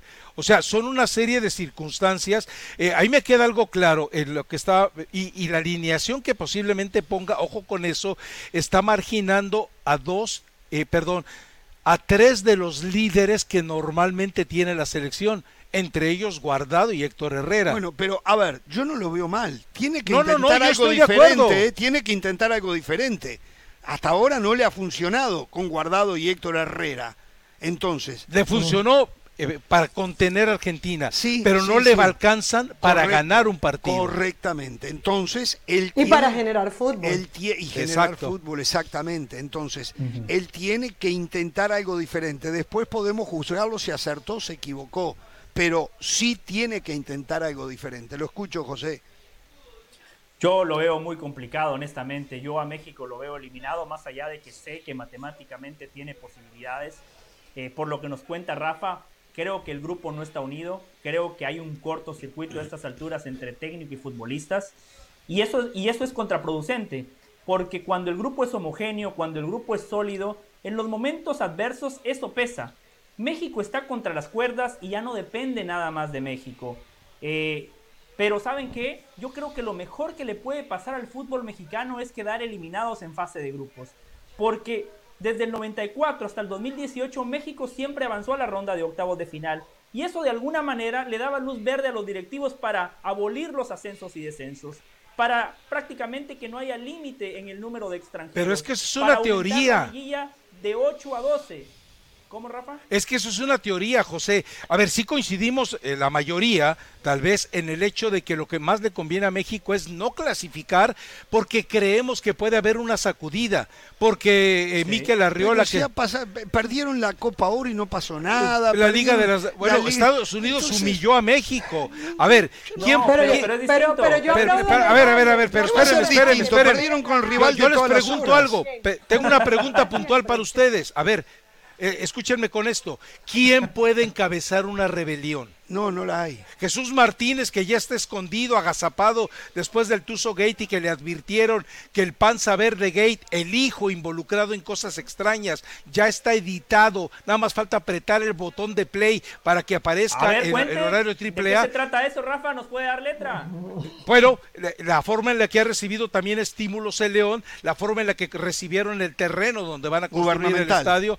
Claro, claro, es decir, lo mismo que siguió el Pachuca está pasando con el León, eh, lo más que el botón para eh, reproducir. Y el caso del Tuzo Gate 2 ya está también preparado, con otra serie de situaciones post a todo esto. ¿Quién más va a encabezar la, la- la- la rebelión? Los de Tigres y Monterrey, por favor, hombre, si ellos viven agazapados. No, No, no, hay ya, un Jorge no. Vergara. eh, el resto son, son eh, tipos siniestros. O sea, ¿ustedes creen que Cholos va a encabezar alguna No, Cruz situación así? tampoco, el Cruz Velázquez Azul no tampoco. Puebla, que le pertenece a TV Azteca. No, pero, pero Rafa. Nadie. Pero Rafa, eh, eh, la gente, la gente puede poner presión. Es que, eh, a ver, ¿Cuál gente? ¿De qué gente México- hablas, José? México siempre y cuando garantice, siempre y cuando garantice la cuota de partidos para ganar plata, no hay problema. Pero creo que en el Mundial México siempre presupuesta cuatro partidos. La Copa Oro, si la ganan o la pierden, pues no les importa mucho porque Sí les importa, eso es, es lo que ha destrozado al. Tata, ¿eh? Eso es lo que con el pueblo mexicano, lo de Copa Oro y Liga de Naciones ha destrozado. Y sobre todo con Estados Unidos. Exacto. José, a lo mejor eh, se lo estaba comentando a Jorge hace rato. Los mexicanos aquí en este en este mercado, los mexicanos Sí. en Qatar, los mexicanos en, en- en- en una serie de lugares están vendiéndole los boletos a los árabes. Los mexicanos ya no quieren acudir al partido de mañana para constatar el fracaso y están tratando de sacar centavitos con los árabes. Esto te demuestra las condiciones del Villamelón que viaja a la Copa del Mundo. No son aficionados genuinos de No, fútbol, usan el son fútbol- Villamelones. Usan el fútbol para venir a divertirse Nada más. de turismo y nada más. Nada Eh, más. No Jorge, todo, no todo. La mayoría. Mi, Pero hay una... mi una- compañera, Sí. Mi compañera Carolina de las Salas me ensució la cancha. A ver, Caro, yo no estoy diciendo que perderse a ganar. Yo digo que Bueno, lo dijo Ancelotti, ¿eh? Lo dijo Ancelotti, ¿eh? Lo dijo Ancelotti eso que usted siempre que... Ancelotti no hace mucho dijo que una derrota te enseña mucho más que 10 victorias, ¿eh? Eso lo dijo el técnico Sí. que usted defiende a Pero día- es a una frase de. Confucio, hombre. Sí. Pero, pero lo dijo, lo dijo en un contexto de una liga de 38 partidos, no lo puede decir en una final de Champions. Si lo dice eso, al día siguiente no es entrenador del Real Madrid. Pero lo que le quería decir a Caro, y, y- y está bueno que Caro lo ponga sobre la mesa, es la eliminatoria para el 2014. México termina clasificando al repechaje por un gol de Estados Unidos en Panamá. Y no pasó absolutamente nada. ¿Por qué? Porque México clasificó a la Copa del Mundo. Digo, ser eliminado en fase de grupos, un fracaso de ese tamaño, cuando tu rival de todas las horas, Estados Unidos, ya está en octavos, yo sí creo que va a llevar al fútbol mexicano a por lo menos cambiar algo. ¿Quién? Claro, pero ¿sabes Da- qué? Dame un La nombre. opinión pública tiene que dejar de culpar al Tata Martino. Porque, porque si realmente quieres llegar a esa conclusión, tienes que señalar a los que son. Y ojo, nos estamos apresurando. Ya estamos hablando de una México descalificada. Esperemos. Exacto, Todavía falta yo mañana el partido yo contra Arabia esperaría. Saudita. O sea, hay tanto pesimismo alrededor de la selección mexicana que nos estamos adelantando. Es más, a, a- a mí no me extrañaría que mañana se dé la combinación de resultados y México pierda. Y ojo, porque ahí va a arder Troya. Esa, esa pol- posibilidad existe de que, de que bueno. ¿Cómo, cómo, no perdón? sé, la combinación de, de- resultados, usted dice Argentina y México fuera entonces de la fase de grupos. No, no, no, no, no, no, que, hará, que por ejemplo que Argentina goleara a Polonia, que eso puede pasar, Ah. y que México no haga la No veo tarea. cómo. ¿Ok? Porque, porque todos estamos hablando de la posibilidad que Arabia Saudita gane el partido. O sea, aquel juego que se veía tan asequible para la selección mexicana ya no lo parece tanto. A ver, ¿cómo está? A ver, viendo el grupo. eh, ahora, ahora, eh, a ver, Es que sí, México puede clasificar, pero entendamos algo. El Pero hecho de necesita Polonia que cuatro, Argentina- tres, Arabia 3, México 1. la, la manera más fácil Sí, de que pero- México clasifique es que gane 4-0 Arabia. Así, con un 4-0 Perdón. no hay quien eh, le impida a México clasificar. Exacto, pero hacer pero cuatro eso- goles. no, no, no. Ok. Se los hizo a Irak, pero era Irak C. México necesita que Argentina le haga un par de goles a Polonia y que, O al revés. y que México le haga un par de goles a Arabia Saudita. No, eh, necesitas de tres para arriba México. de tres para arriba. Sí. A- a- Y mientras Argentina le haga más, Sí. México necesita Claro. menos. O sea, México tiene que ser hincha eh, de Argentina para poder clasificar. Sí, O de correcto. Polonia. No, no, Correcto. no, no. Sí, Para mí hay pero un escenario Polonia más fácil. O que Polonia mí- gane por cualquier resultado. Claro, porque México le gana a Arabia un 1-0 y Polonia le gana a Argentina 1-0, México y Arabia se clasifican. Exacto. Digo, pero las, se clasifican posibilidades de que Polonia le gane a Argentina son ínfimas. ¿eh? No digo que no, porque esto es fútbol, eh, pero las, po- de verdad, hemos visto a Polonia. Polonia es fuertísima defensivamente, ofensivamente es horrible. Tiene un referente, un fenómeno que se llama Lewandowski. eh, y, y bueno, de repente, de repente sí. Pero digo, yo creo que a eso no debemos apostar. Seguramente hoy los momios deben estar que un triunfo de Polonia por cada dólar apostado te deben dar como 250. Pero Argentina se parece en algo a bueno, lo que no se sabemos, veía. exacto, no a sabemos lo que vimos la a en las eliminatorias, De- creo que no. de todas maneras yo digo me sorprendería no puedo decir que no de nuevo esto es fútbol y puede pasar pero yo no veo por dónde Polonia le puede ganar a Argentina ahora bien si Polonia le empata a Argentina Argentina llega a cuatro gol a cuatro puntos y México ah no Pero diferencia de goles, Argentina, claro. México bueno México tendría que golear No, si empata. Por cuatro, como si dijo empata, Rafa. Por por cuatro. cuatro. Escuchen, Seguro. si Polonia empata contra Argentina, tiene que esperar que Arabia Saudita no derrote a México. ¿Ya? No derrote no, a no, Ah, no, no, no, no, yo estoy hablando, No, no, sí, eso no, sí, para Argentina. Jorge, Jorge está enfocado Para- con México. yo estoy enfocado con México ahora. México tiene que ganar 4-0 para superar a Argentina en Correctamente. diferencia de goles. Los dos quedarían con 4 No, yo- Eh, Pasa bueno, Polonia es- y pasa México. Es tan difícil o más difícil que México gane 4 a 0 a que Polonia le gane eh, a Argentina. no, no veo, digo, tendría que ser una noche soñada. Pero, pero es que No. ahí es- en ese escenario ya México no necesita ganar por 4. Con un 4-0 no necesita Claro, ganando más. 1-0 O sea, con un pasa. 4-0 México va. Pero, Claro. pero, pero ¿cuánto tiempo tiene sin hacer 4-0 en un partido oficial? Digo, sí, No, le hizo a Irak, pero era diciendo, Irak B si o C. Polonia le gana 1-0 a Argentina, México ganando 1-0 pasa. Claro. Y Argentina queda fuera. Y Argentina Seguro. queda fuera. Y Argentina queda Exactamente, pasa Polonia y México. En, Ah. en el otro escenario, el que en teoría parece más probable, ¿no? Que Argentina le gane a Polonia y México debería de golear a Arabia o dependiendo, ¿no? Los goles por los cuales le gane Argentina a Polonia. Pero México lo que necesita mañana es marcar el primer gol, porque yo escucho el reporte de Rafa, las reacciones de los futbolistas, el Tata Martino sumamente presionado en conferencia de prensa. Si México arranca el partido perdiendo, Ojo, eh, puede ser una noche catastrófica para el fútbol mexicano, porque si algo no tiene el futbolista azteca es mentalidad, es rebeldía. Vamos a ir a la pausa y al volver, a ver si llega Mauricio Imay. Si no, vamos a contar el, el, el 11 que tenemos nosotros, Sí. ¿eh? que no sé si es el mismo que tiene Mauricio Imay. Vamos a la pausa y continuamos con este tema. ¿eh? Mañana México y Argentina se juegan la vida. Ahora después vamos a hablar un poco también de las posibilidades de Argentina. ¿eh? ¿Rafa Pausa y se regresa el volvemos. jueves con México o se queda ahí en Qatar? Me quedo.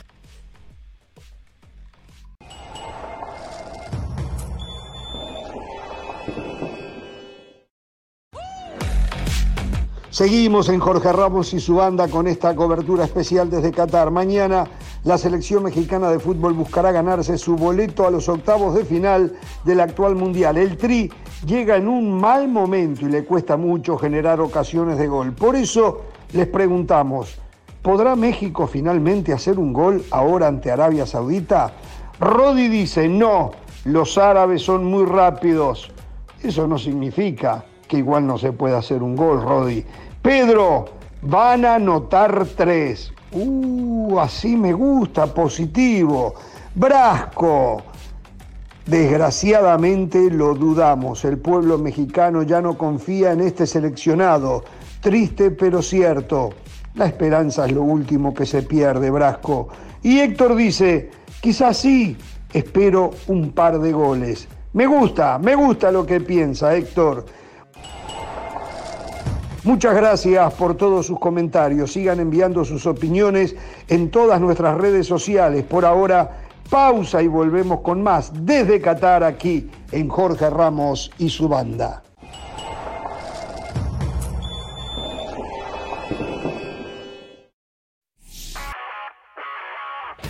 Hola, soy Sebastián Martínez Christensen y esto es Sport Center ahora. Hablamos del gol de grandes ligas, dado que los fuertes se hacen más fuertes. Los campeones defensores Astros de Houston han llegado a un acuerdo de tres temporadas con el primera base cubano José Abreu. Está claro que Abreu, quien cumple 36 años de edad, ya es un veterano. Sin embargo, su vigencia es inobjetable. De hecho, ganó el premio al jugador más valioso de la Liga Americana en el año 2020 y viene de batear para 304. No quedan dudas de cara a la próxima campaña que los fuertes se hacen más fuertes y los Astros, una vez más, partirán como uno de los grandes candidatos al título. Hablamos del fútbol americano del NFL porque se encendieron las alarmas en Green Bay durante la derrota ante los Philadelphia Eagles cuando Aaron Rodgers no pudo continuar debido a una lesión intercostal. Rodgers había declarado que si él estaba saludable quería jugar. Hoy su entrenador Matt LeFleur confirma que será de la partida si no tiene una lesión y si puede jugar Aaron Rodgers, algo que tiene sentido mientras Green Bay todavía tenga posibilidades matemáticas de clasificar a la postemporada. Eso sí, en algún momento creo que le vendría bien a Green Bay darle vidriera a Jordan Love sea para cambiarlo o para enterarse si eso no el futuro de dicha franquicia. Finalizamos hablando de la Fórmula 1 porque el director de la escudería Ferrari, Matías Binotto, dejaría su cargo el día 31 de diciembre. Hace tiempo que se especulaba que la relación entre ambas partes estaba rota y se especulaba con su salida, sobre todo después de que Binotto en su momento declarara que estaba demasiado cansado para continuar. El nombre que más fuerte suena para reemplazarlo, Frederic Basur, actual director del equipo de Alfa Romeo. Por Center, todos los días, una de la mañana, horario del este, 10 de la noche, horario del Pacífico. Esto ha sido Por Center. Ahora.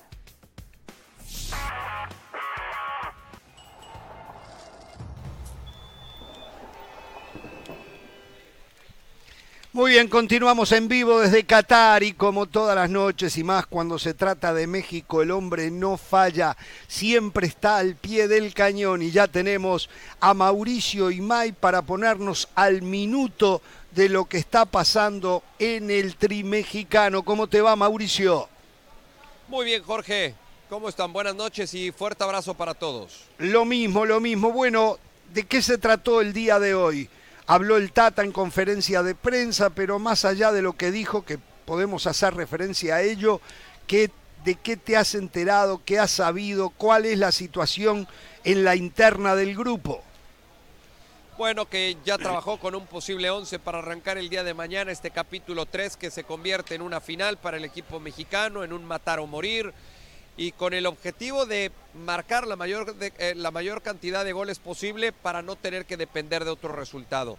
Guillermo Ochoa en el arco, los centrales Montes y Moreno, lateral por izquierda Jesús Gallardo y por derecha Jorge Sánchez. En medio campo tratando de encontrar equilibrio y recuperación de pelota Edson Álvarez con Luis Chávez. Mañana jugaría con Charlie Rodríguez como enlace, no tanto como interior, como enlace, siendo el puente entre los mediocampistas y el referente de ataque. Por fuera, Alexis Vega por izquierda, Irving Lozano por derecha, el referente de ataque Henry Martín. La indicación hoy para Orbelín Pineda fue tratar de buscar el pase entre líneas, intentar la pegada de media y larga distancia y pisar con frecuencia el área rival. Es el encargado, junto con Alexis Vega e, e Irving Lozano, de nutrir de balones a, a, Henry Martín en el área rival. Mauricio, pero me confundí, porque no me lo diste en la alineación. Sí, Orbelín citaste Pineda. a Charlie. Sí, sí, exacto, dijiste Charlie Rodríguez en lugar de Orbelín Pineda. Perdón, les ofrezco una, les ofrezco una disculpa, ah, ya es la ah, hora seguramente. Puede ser. Orbelín la costumbre. Pineda, Orbelín Pineda, a ver, vamos otra vez entonces, un error mío. A ver, Ochoa en el arco, los centrales Montes y Moreno, los laterales Gallardo y Jorge Sánchez. Medio campo, Edson Álvarez con Luis Chávez. Como enlace, como enlace Orbelín Pineda. Por fuera Alexis Vega e Irving Lozano. Referente de ataque Henry Martín. Entonces, la orden para Pineda es jugar mucho entre línea y también rematar al arco Sí. siempre que tenga un cachón, una, una apertura, una posibilidad. Así es, así es, buscar el pase entre líneas, tratar de encontrar esas sociedades que no ha tenido el equipo mexicano en el último tercio de la cancha, generar fútbol ofensivo, crear oportunidades claras de gol, necesita balones Henry Martín, necesita goles el equipo mexicano y dicen desde el interior del equipo, vamos de uno en uno, lo más importante es marcar el primero para así sacudirte la presión, retomar confianza y empezar a crecer en lo futbolístico. A ver, tú seguramente, y porque estás dedicado a la cobertura del Tri, tienes mucho, y por la juventud en comparación a mí, tienes mucho más memoria que yo. ¿Alguna vez jugaron estos tres hombres en el medio campo de México, ellos tres juntos? Eh, ¿Te refieres a Edson, Luis Chávez y Orbelín? Correcto. No, No, no. no. No, no, no, no. O sea, es un no, manotazo nunca, de ahogado. Es un manotazo Igual esto de es un más ahogado. 4-2-3-1, ¿no? O sea, yo Sí. creo que hasta el esquema Claro. se cambia. Es Hasta el 4-2- esquema es acá. 4-2-3-1 y ese esquema sí lo ha utilizado en algunas ocasiones. Tengo una muy presente en la cancha del Estadio Azteca contra Estados Unidos. Nada más que en ese partido el enlace fue Charlie Rodríguez. Eh, ¿Cuál es la situación de Rogelio Funes Mori? ¿Para qué traerlo, alguien que no tiene futuro en la selección, y no utilizarlo? ¿No hubiese preferido eh, lo de el Chaquito Jiménez, lo de Santiago Jiménez? Esa, esa es la pregunta que nos hacemos, eh, nos hacemos todos, Jorge, y es una pregunta que también se le hizo hoy en conferencia de prensa a Gerardo Martino. Y el técnico de la selección nacional decía, es una elección mía y yo, por, yo he decidido todavía no darle minutos a, Rogelio Funes Mori. Me parece que es cuestionable, sobre todo si tomamos en cuenta quién se quedó sin la posibilidad de estar entre los 22, fu- 26 futbolistas. Seguramente, si el resultado no es el que necesita México, promediando el segundo tiempo, me animo a decir, me animo a decir que sale Henry Martín, que sale Orbelín Pineda y termina poniendo a Rogelio Funes Mori y a Raúl Alonso Jiménez. Claro. Con Claro. Vega y el Y- Chucky Lozano por afuera. Sí, sí, sí, sí, tiene, tiene todo el sentido, eh, Jorge. Eh, seguramente será el plan emergente de Gerardo Martino. Un plan emergente que yo le recuerdo solamente en dos ocasiones. Uno, en Kingston contra Jamaica, cuando perdía 1-0 contra 10 jamaicanos. Y los futbolistas fueron los que le salvaron, los que le salvaron la Lo chamba recordamos. prácticamente a Gerardo Martino. El otro contra Estados Unidos en Cincinnati, cuando estaba abajo en el marcador, con dos delanteros lo intentó, no, no le alcanzó para, para poder sacar un resultado positivo en aquel compromiso. Eh, eh, Mauricio, lo- comentaba hoy precisamente en la conferencia de prensa eh, el Tata Martino que los cambios que iba a ofrecer o la alineación que iba a poner no tenía que buscarse como una referencia clara en partidos oficiales o amistosos, pero aclaró algo muy puntual. Eh, no quiere decir que no lo hayamos ensayado.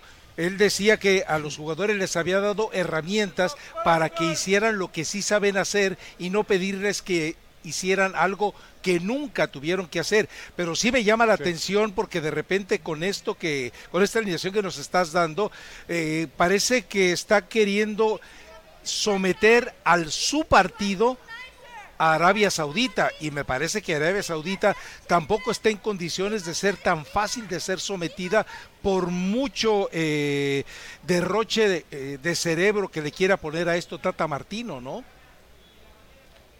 Sí, Rafa, te, te saludo con mucho gusto. Ahí, ahí tuvimos la oportunidad de estar en, la conferencia de prensa. Eh, es cierto que, que de arranque un dibujo táctico como el que va a presentar el día de mañana cuesta trabajo encontrar en, algún otro, en, alguna, eh, en alguna otra etapa, en algún otro momento durante este, este proceso mundialista. Yo recuerdo aquel en la cancha del Estadio Azteca contra, contra Estados Unidos, pero no han sido tantas las ocasiones en las que lo ha utilizado. Mañana me parece que es ante la necesidad y la urgencia que tiene de generar fútbol ofensivo y de marcar goles, porque es mañana o nunca. Pueden ser tus últimos 90 minutos en la Copa del Mundo y si te vas mañana puede ser también una participación o un fracaso histórico para el fútbol mexicano en Copas del Mundo. José, eh, Carolina, los dos. Mauricio, solo le cuento que hace un ratito Rafa Ramos dijo que Memo Ochoa efectivamente sí dijo Tata Martino es un pendé. Eso dijo Rafa Ramos hace 13 minutos Jo, en este jo. programa de Jorge Ramos y su banda. Ahora una pregunta de fútbol, Mauricio. Mañana México necesita atacar. ¿Por qué poner a Jorge Sánchez y no a Kevin Álvarez, que es mucho más ofensivo y más profundo? Bueno, primero que nada te mando un fuerte abrazo, don José. Me imagino que Rafa Ramos ya presentó el audio de Guillermo Ochoa. Y, y lo segundo... eh, Tengo eh, dos pone- testimonios. Pone, pone a Jorge, pone a Jorge Sánchez porque eh, eh, él siente que, que también en algún momento requieres eh, de defender en, en- en el sector de la, de la derecha, tomando en cuenta que el encargado para proyectarse y para ir mucho será Jesús Gallardo. Entonces, tratando de encontrar cierto equilibrio, el propio Gerardo Martino decía hoy, no podemos atacar a lo, a lo tonto, no nada más irnos, pensar en, en atacar y descuidar y ceder ciertos espacios. Entonces, me parece que busca eso en la marca con, con Jorge Sánchez y darle mayor libertad a Jesús Gallardo. No, y tiene otra opción, y perdón, tiene otra opción, que es, por momentos, Edson Álvarez se mete entre los dos zagueros, Moreno y el. Cachorro, y saca sus laterales, ¿no? Y Bueno, Jorge pero se- para eso Kevin Álvarez lo hace mejor que Jorge Sí, Sánchez. pero Es un digo, Lo que pero pasa no es que a lo- a- a- sí, para Álvarez. sí. Arabia es rapidísimo también. Arabia contra Así es. rápido y te mata. Entonces yo creo que está tratando también de, de Tener un poco más de marca, ¿no? Por ahí. Sí, sí, sí. Sí. Una pregunta, Mauricio. Estaba viendo las estadísticas y en dos partidos México ha rematado al arco cinco veces. Esto te habla de la poca generación que, que ha tenido el equipo mexicano. Eh, ¿Alguna indicación que se haya colado por ahí? ¿A- al- ¿Algún trabajo de pelota parada o, o de repente darle chance al mismo Chucky o a los que estén desde el medio, a Chávez de patear y atreverse un poco más a, patear desde afuera y no esperar a llegar a ese último cuarto de cancha? Sí, a ver, lo de la táctica fija ayer lo trabajaron y lo, y lo trabajaron eh, mucho, ¿no? Eh, lo que ya decíamos de Orbelín Pineda, ¿no? Lo que le, lo que le encarga a Gerardo Martino, ese, ese pase entre líneas, con el buen golpeo de balón que tiene, con, con esa con esa creatividad, esa generación que puede, que puede tener y que le puede entregar al equipo mexicano Orbelín Pineda. En el caso de Orbelín y en el caso de Irving y Alexis Vega, tratar de llegar con frecuencia a raya final y tomar una buena decisión, porque me parece, sobre todo en el caso de Irving Lozano, que en partidos anteriores, sobre todo el partido contra Polonia, llegó en distintas ocasiones, pero no terminó por tomar una buena decisión. Y, y- y parece que en ese último toque le está faltando al equipo mexicano encontrar la, el, toque o el último pase de manera mucho más fina para entonces eh, que crezca la jugada en ataque y de ser posible dejar al centro delantero de frente al arco rival. Hoy decía Gerardo Martino, con Paraguay llegué a cuartos de final en una Copa del Mundo con dos goles y los dos goles fueron marcados por futbolistas que no precisamente eran centros delanteros. A ver, a ver, eh, ya para liberarte, Mauricio, esto es todo información lo que nos acabas de dar. Ahora, la otra parte de eh, la persona, del reportero que cubre a la selección. El tipo de Eh, fútbol, que eh, Mauricio es un exacto. tipo de fútbol. eh, las expresiones faciales y corporales de los jugadores, de la delegación, el- el- la parte que no es oficial. ¿Qué nos puedes decir? ¿Hay fe o hay suma preocupación y sienten que hay pocas posibilidades? Hay fe, hay fe, eh, Jorge, pero al mismo tiempo son realistas. Saben que se les ha complicado muchísimo la vida en la Copa del Mundo y han partido de esa realidad. Una realidad que evidentemente los dejó muy golpeados anímicamente a lo, largo, a lo largo de las últimas horas, pero que saben mañana tienen que llegar con la mente clara al partido ante Arabia Saudita, se tienen que enfocar en lo que serán estos 90 minutos, no pueden estar tampoco tan preocupados por lo que esté sucediendo en otro escenario entre Polonia y Argentina. Y ellos tratar de ir de gol en gol para así llegar a la cuenta mágica de tres o cuatro goles sin recibir y no tener que depender de otro resultado. El ánimo estuvo golpeado durante los últimos días, de a poquito lo han querido ir fortaleciendo con tal de mañana dar la campanada y poder lograr ese resultado que parece tan complicado de obtener. Muy bien. Yo, Mauricio. yo, yo quería Sí. preguntar algo a Mauricio. Sí. ¿Qué- ¿Cómo interpretas tú? Porque yo tengo eh, un, un montón de posibilidades para interpretarlo, pero a los dos que utilizó como referentes ante Argentina y a uno que había estado respaldando a muerte, porque recuerdas que una conferencia de prensa dio un discurso enriquecedor sobre las virtudes de Héctor Herrera, pero ahora prescinde de Héctor Herrera y Andrés Guardado y llama la atención cuando él habla de buen pie, de profundidad y de experiencia para vencer a Arabia Saudita. Yo, yo no sé cuál sea la interpretación que tú tengas, Mauricio.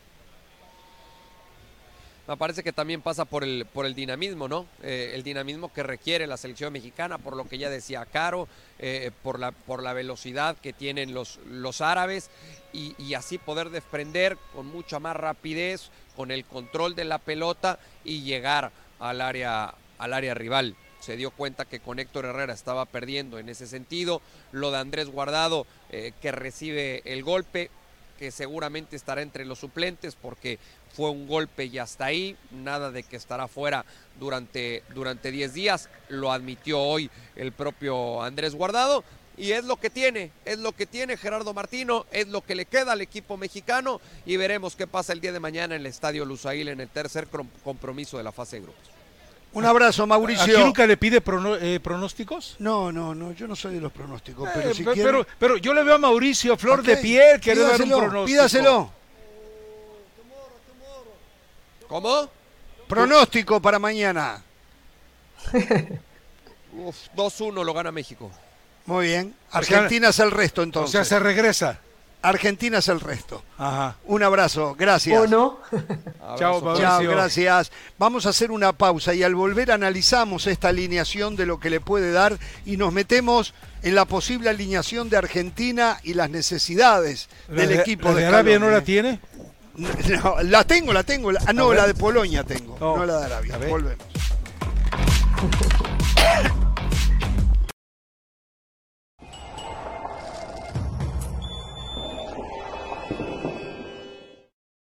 Seguimos en Jorge Ramos y su banda con esta cobertura especial desde Qatar, en la previa de lo que seguramente será un partido trascendental para el tri mexicano. Y queremos leer sus opiniones en la víspera del partido ante Arabia Saudita.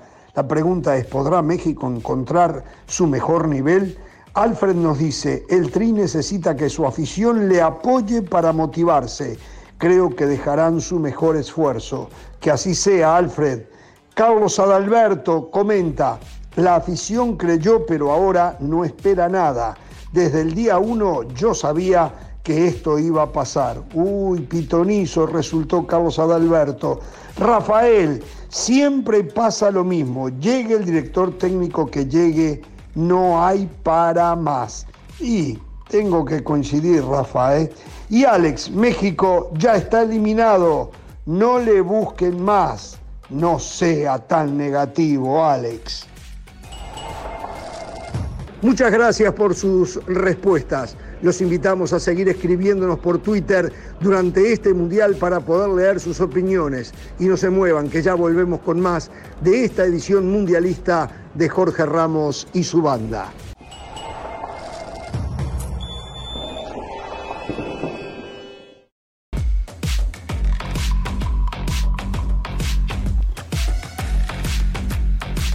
Tenemos que acelerar muy poco tiempo eh, para hablar de los dos partidos.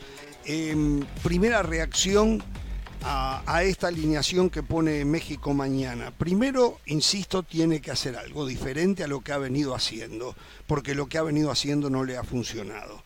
Simplemente yo reacciono y después cuando hay tantas pretensiones y el culpable siempre es el técnico, va a jugar Orbelín Pineda, que es un muchachito que sí, que tiene un buen pie, pero juega en el AEK de Grecia. O sea, esas son las soluciones que hoy tiene México. Una prueba de la falta de jugadores de jerarquía y de categoría. Esa es la verdad. No es cuestión de director técnico. Puede ser parte del director técnico, pero si no se dan cuenta que el problema grave está por otro lado y ya no tenemos tiempo para discutirlo, es increíble. Me parece bien, me parece bien si yo hubiese puesto a Rogelio Funes Mori en lugar de Henry Martín. Ahora, eh, el problema es generar.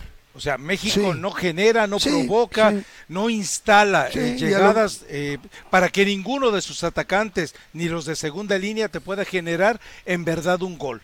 Ahora, él hace la referencia, tiene razón.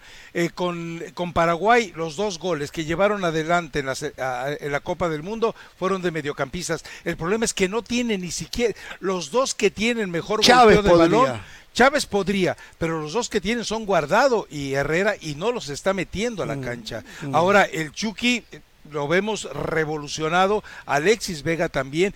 Eh, yo no sé si eh, los ha logrado meter en esta nueva dinámica. Él dice que ya habló con ellos y que los, los orientó sobre un hecho. México tiene posibilidades de clasificar por sí solo o sea, los está incitando a que hagan cuatro goles. Atacar. Bueno, está bien, está bien, está bien. Ahora, yo sí creo que van a estar pendientes y, y se irá planteando el partido de acuerdo al resultado que haya eh, en Argentina con Polonia. Pero yo eso estoy de acuerdo, tenía mm. que estar en la cancha Arteaga y tenía que estar en la cancha Kevin Álvarez. Los dos tienen más profundidad y mm. tienen mejor golpeo porque Jesús Gallardo de repente a la hora que tiene que definir en, circunstancias extremas se asusta. Eh, José, Caro. Para variar, un acierto más, los que me acusan de que no tengo capacidad de análisis, el único que dijo que jugaba Henry Martín fui yo. Y los que dicen que le sobra capacidad de análisis. No, tú dijiste, ah, tú dijiste que tú hubieras metido a Henry Martín, pero que creías que el Tata Martino iba a meter a Funes Mori. Yo te escucho. Por eso, pero lo que yo haría, lo que yo haría, ah. dije Henry mm. Martín, ¿no? No perdamos tiempo en pasar factura, que se nos va el tiempo. Y que el Tata, los tres decían Funes Mori. Tú, el Tata iba a meter a, a, Henry, a Funes Mori. Y el argumento profundo de ustedes es, es, que si lo convocó, es que si lo metió en la lista de 26 lo tiene que poner bajo ese mismo, no, argumento. No, no, sí, no, no, no, no, no. Ve, ahí ya me está calentando. Mi argumento es que Henry Martín no le funcionó, que Raúl Alonso Jiménez no le funcionó. Mi argumento es que tiene que probar otra cosa. Ese es mi argumento. el problema, el problema de México no fue ni Henry Martín, la generación, la generación. Está bien, perfecto. Vamos a suponer que mañana tampoco va a haber generación. Vamos a suponer, Orbelín Pineda va a solucionar el problema, tengo mis serias dudas. Entonces busca a otro diferente pero no diga el disparate que yo digo que porque no lo usó lo tiene que usar. Yo nunca dije eso. José del nunca dije eso. José del Valle eh, eh, está con las pulsaciones aceleradas. José del Valle se va a desmayar. Pero bueno, ahora eh, entendamos algo. Orbelín Pineda, estoy de acuerdo, no es la solución y seguramente Caro tiene. pero está bien que lo use, está bien que lo use. Está bien. Ahora, pero estamos hablando. Los otros ya no fueron solución. Estamos hablando de los 11 y nos estamos olvidando, como decía Caro hace rato, de, los árabes. Los árabes es un muy buen equipo de fútbol. Sí, lo es. Y, tiene un director técnico mucho más apasionado que el Tata Martino. Que lo envidian usted y lo quieren.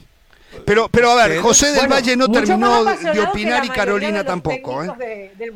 A ver, José, termine, termine. Eh, no me ataque más, José. Compararlo solamente con el Tata Martino. Haga su comentario. Yo el cambio de Orbelín lo veo bien. Eh, es una posición en la cual él ha jugado muchos partidos en Chivas, en Cruz Azul, él jugaba como interior por izquierda. Y yo creo que va a arrancar en esa posición y después va a terminar, como decía Mauricio, por detrás del nuevo. Pero veo a un Orbelín Pineda que también va a tener que hacer trabajos defensivos, porque Arabia Saudita nos mostró dos facetas. Un equipo que sabe asimilar el plan A y el plan B. Contra Argentina un bloque netamente para defender, jugando el fuera de juego, no le interesó la posesión de pelota.